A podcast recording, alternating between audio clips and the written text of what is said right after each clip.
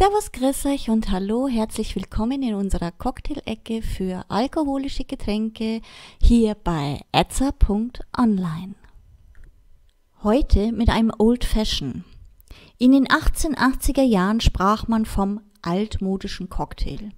Der wörtlichen Übersetzung von Old Fashion bezog sich dabei aber mehr auf die Art und Weise der Herstellung als auf einen bestimmten Cocktail.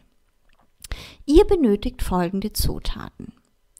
50 Milliliter Rye Whisky, 3 Spritzer Angostura, ein Stück braunen Kandiszucker, Zeste von einer Orange, eine Amarena-Kirsche und zu guter Letzt Eiswürfel.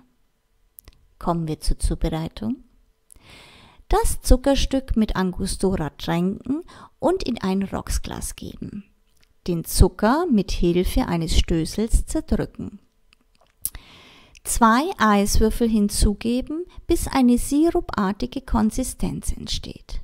Unter weiterem Rühren abwechselnd jeweils 10 Milliliter Whisky und einen Eiswürfel hinzufügen, eventuell mit einem letzten Eiswürfel abschließen.